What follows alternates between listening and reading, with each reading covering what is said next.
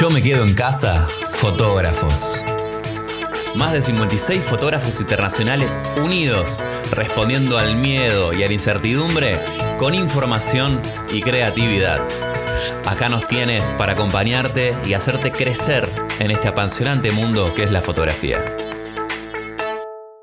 Día sábado, bienvenido, bienvenida al tercer episodio de Yo me quedo en casa fotógrafos. El día de hoy tenemos la compañía de Ana Becerra, que nos viene a hablar de una de las temáticas que más necesitamos en estos momentos en los cuales estamos encerrados en casa, que no sabemos ya qué más hacer, que a veces pensamos que nuestro trabajo está quedadito, que nos falta por ahí encontrarle una vuelta, o aunque sea entretenernos o aprovechar los elementos que tenemos en casa, de las cosas que tenemos al alcance para seguir sacando fotos y creando, expresándonos pero siempre nos falta lo mismo, creatividad, ideas, nuevas soluciones, miradas diferentes a un punto de vista. Usar lo que tenemos en casa para hacer algo diferente o aprovechar analizarnos y mirar hacia adentro para ver hacia dónde queremos ir de acá en más con nuestro trabajo. Los dejo con Ana Becerra que nos viene a hablar de esta temática que a mí también me fascina, que es la creatividad. Hola, mi nombre es Ana Becerra, me dedico a la fotografía creativa o fotografía construida aunque todavía no hay una definición clara sobre este término de fotografía creativa o construida, pero básicamente mi fotografía está basada en, una parte introspectiva en la que podemos imaginar atmósfera y construirlo a través de la fotografía y a través de la edición, ¿vale? Básicamente, eh, teniendo en cuenta este trabajo, creo que alrededor de todo este trabajo existe un concepto claro que es la creatividad y es de lo que llevo formándome más de cuatro años eh, entendiendo la creatividad como la identidad o búsqueda de tu propio sello y tu propia personalidad como fotógrafo. Por eso hay una serie de tips o una serie de consejos que todos podemos seguir para que intentemos eh, encontrar lo que creo que al final se valora en un fotógrafo o en cualquier artista, ¿no? que es ese sello particular que solamente le identifica y le define a él y no a otra persona. ¿no? Eh, dentro de los conceptos de creatividad, que como digo es básicamente la identidad de cada uno, eh, siempre empiezo formulando una pregunta, ¿no? Por ejemplo, ¿qué tendría que ver Steve Jobs, Picasso, María Curie o Vargas Llosa, ¿no? o Nelson Mandela incluso. Creo que entre todos tienen en común que fueron valientes, que fueron originales, que fueron, que arriesgaron dentro de su trabajo, que incluso llegaron a obsesionarse y en definitiva que todos fueron personas creativas. Dentro de la creatividad hay una serie de patrones que tenemos que cumplir. Una sería la fluidez, que es la suma de ideas. Otra, la flexibilidad, saber qué perspectiva hay dentro de una misma idea. Y un tercer punto que sería la originalidad, que es lo que vengo a decir con, con el tema de la identidad. Es decir, ahí está realmente nuestro trabajo, que define el que tú seas o no seas original. Por esto existen unas pautas que se llaman pensamiento creativo y es seguir una serie, es una, seguir una serie de pautas o, o entrenamiento en sí.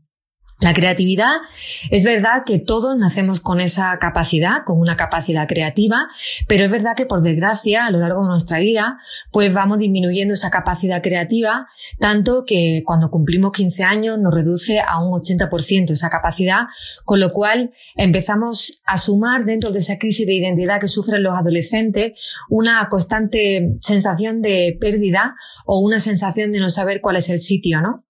De hecho, muchas de las personas adultas siguen estancados en esa sensación. Por eso, esa crisis de identidad que sufren los adolescentes forma muy en parte, muy clave el concepto de capacidad creativa, de la creatividad, ¿vale?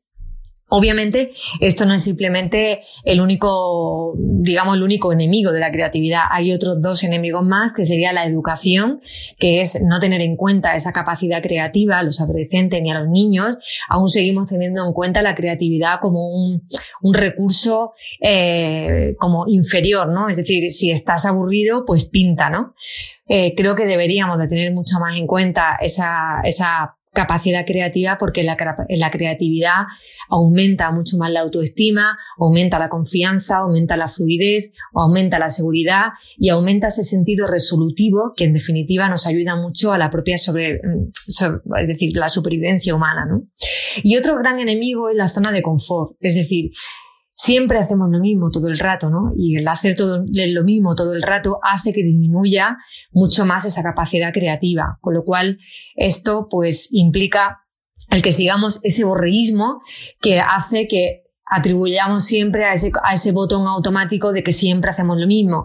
Si siempre haces lo mismo, siempre piensas lo mismo, al final siempre creas lo mismo. Entonces, eso es lo que resta también la originalidad que es tan importante para un fotógrafo, para un artista y para cualquier tipo de persona, porque si veis, Steve Jobs no tiene nada que ver con Picasso, sin embargo, a los dos les une lo mismo, que es esa, esa gran capacidad creativa, ¿no? Entonces, eso es de lo que tenemos que trabajar.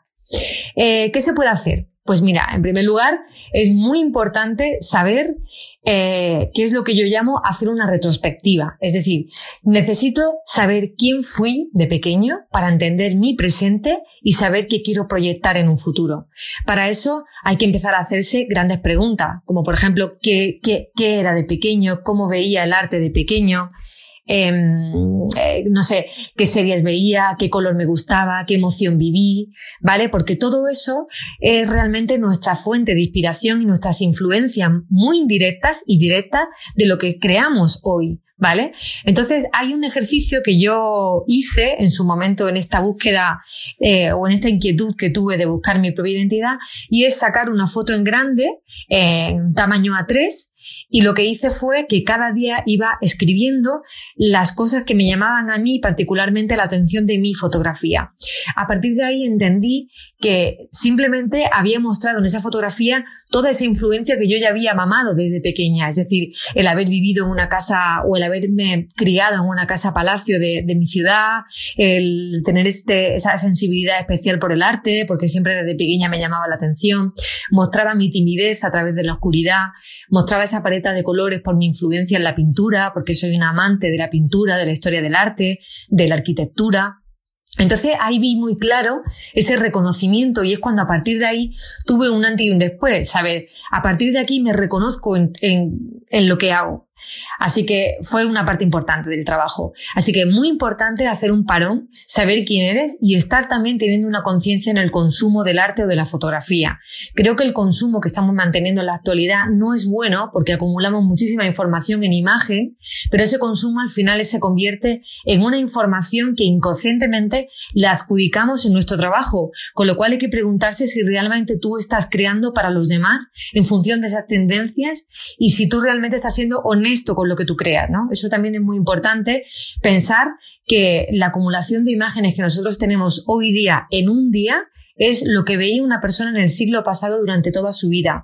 Quiero decir con esto que hay que tener también una cierta conciencia a la hora de asumir y de, y de ver imágenes, sobre todo porque la plataforma que más usamos es el móvil y además nuestro concepto no es como espectador, sino como un juez, ¿no? Normalmente lo hacemos para analizar el trabajo de los demás y no sentirnos como espectadores. Y yo creo que eso también es un error y creo que al el ser fotógrafo no tenemos por qué consumir siempre fotografía, sino consumir con, eh, con capacidad, con conciencia y como espectadores, apreciando el trabajo de los de otros de otros compañeros, ¿vale?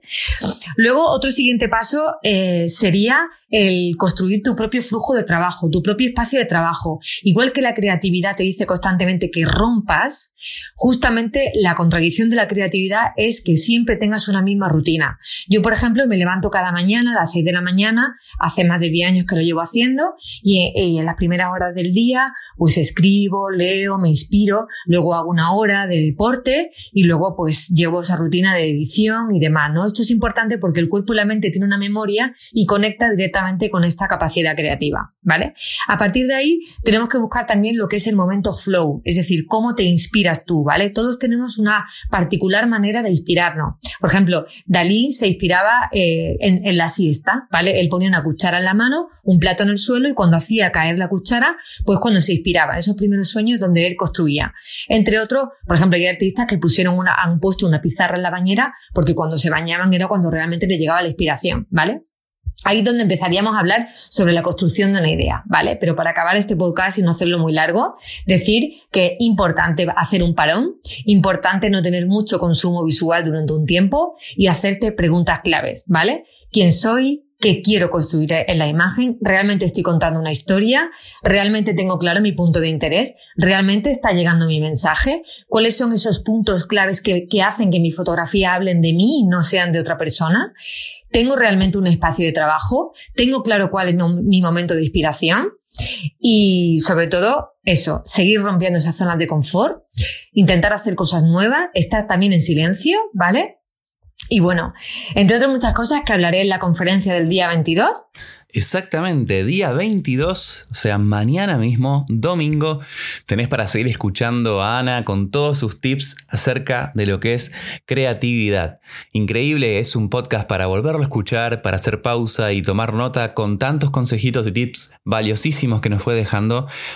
Y muchos de ellos que podemos hacer en este mismo momento, que estamos en ese silencio, en esa tranquilidad, para poder estar pensando y buscando nuestra fuente creativa y nuestro nuevo renacer a nivel de la expresión artística. Antes de que nos despidamos del podcast del día de hoy, vamos con el ping-pong de preguntas y respuestas. Primera pregunta. ¿Qué es lo que más te despierta ganas de agarrar la cámara y de salir a crear? Lo que más despierta las ganas sería cuando tengo una imagen que la tengo visualizada primeramente o, previamente en mi cabeza. Normalmente construyo una imagen, una atmósfera generada bien por un sentimiento, por una realidad que quiero interpretar y, y lo creo. Esa, esa, creación pues, puede durar una semana, incluso desde, la, desde que elaboro la idea puede tardar meses, incluso años hasta que consigo la imagen. Pero sería algo que yo ya visualizaba previamente. Inspirada puede ser por, la, por el cine, por la música o por mi propio sentimiento, estado de ánimo. Muy bien. Pregunta número dos. ¿Algo que dabas por sentado antes y que ahora valoras mucho? Imagino que después de esta experiencia valoro muchísimo ahora más la naturaleza. Mira que la naturaleza siempre ha sido mi fuente de inspiración, pero ahora muchísimo más. Valoro los abrazos, los besos, el contacto, incluso ya el hecho de comentártelo me emociona. Eh, digamos que la unión física es lo que más valoro ahora. Muy bien, ya que hablaste de eso entonces, pregunta número 3. ¿Quién o qué es tu mayor fuente de inspiración ¿Y por qué? Sería la pintura, sobre todo la del Renacimiento, aunque en general, la pintura en general. La época del cubismo también me inspira muchísimo, el impresionismo, hiperrealismo. ¿Y por qué? Pues me imagino que porque desde muy pequeña me ha inspirado mucho eh, la historia del arte, eh, las texturas, la, la, paleta de colores, no sé, cálida, tipo los rojos. En general la pintura. Pintura, cine también, el cine de Spielberg o el cine de Tim Burton también. Y también el violonchelo. Me gusta mucho la música instrumental. Muchísimos datos interesantes acerca de vos y vamos a ver, ya que hablaste de creatividad, ¿cómo resolvés esto o cómo salís corriendo de esta pregunta? A ver, pregunta 4. ¿Cómo comprobarías si fue antes el huevo o la gallina? hay cosas que directamente las dejo en una especie de laguna mental que ahí quedan en esas preguntas vacío que para mí nunca tienen respuesta, pero no sé, eh, no sabría contestarte a esa, a esa pregunta. ¿Cómo lo comprobaría? Puf, va a esa laguna mental que, que van otras muchas más preguntas. Bien, tenemos ahora dato Ana Becerra para cuando tengamos una situación incómoda en la cual no sabemos cómo salir de ella. Tu pareja te pregunta de dónde venís, por qué llegaste tan tarde, qué estás haciendo, porque lo que fuere, cada uno lo puede llevar a lo práctico. Le respondemos, mm, no sé, lo tengo en la laguna, la famosa laguna Becerra. Última pregunta, pregunta número 5. ¿Qué superpoder querrías tener y para qué o por qué? ¿Qué superpoder? Creo que volar. ¿Y por qué? ¿O para qué, no? ¿Para qué? Me imagino que para tener esa sensación de libertad que a veces que ansío. Y, y si me preguntas ahora cuál sería esa condena que puedo crear o puedo sentir, creo que es el que realmente el hecho de que seamos adultos eh, está esa paradoja o incoherencia mm, de cuando era pequeña ansiaba ser mayor para tener libertad y ahora que soy mayor quiero ser pequeña porque esa es realmente la libertad que creo que, que sentimos. Me, mm, sería volar, volar por tener libertad, para tener esa sensación de libertad. Uh, tiró una respuesta al final que creo, Ana, que es para hacer otro podcast directamente. La verdad que me encantó esta charla, todo lo que comentaste y creo que va a dar lugar a que podamos seguir hablando. Esto del volar, de lo que hablabas de la creatividad, es algo que yo también comparto muchísimo, de recuperar ese chico que teníamos y que a través del proceso educativo fue careciendo o le fueron castrando la creatividad. Y creo que en esto último existen es muchísima razón. Así que hasta aquí llegamos con este podcast, con lo que fue esta emisión de Yo me quedo en casa fotógrafos. Aquí me despido para no alargar mucho más. Eh, nada, mando un beso, un saludo muy fuerte a todos. Y yo también te saludo, Gastón Enría, desde acá. Nos estamos viendo el lunes. Hace algo diferente hoy con tu familia, con las personas que estés compartiendo esta cuarentena, para que se sienta como un verdadero fin de semana. Mucha fuerza, gente, energía y nos vemos el lunes para retomar la semana de Yo me quedo en casa fotógrafos. La versión en podcast.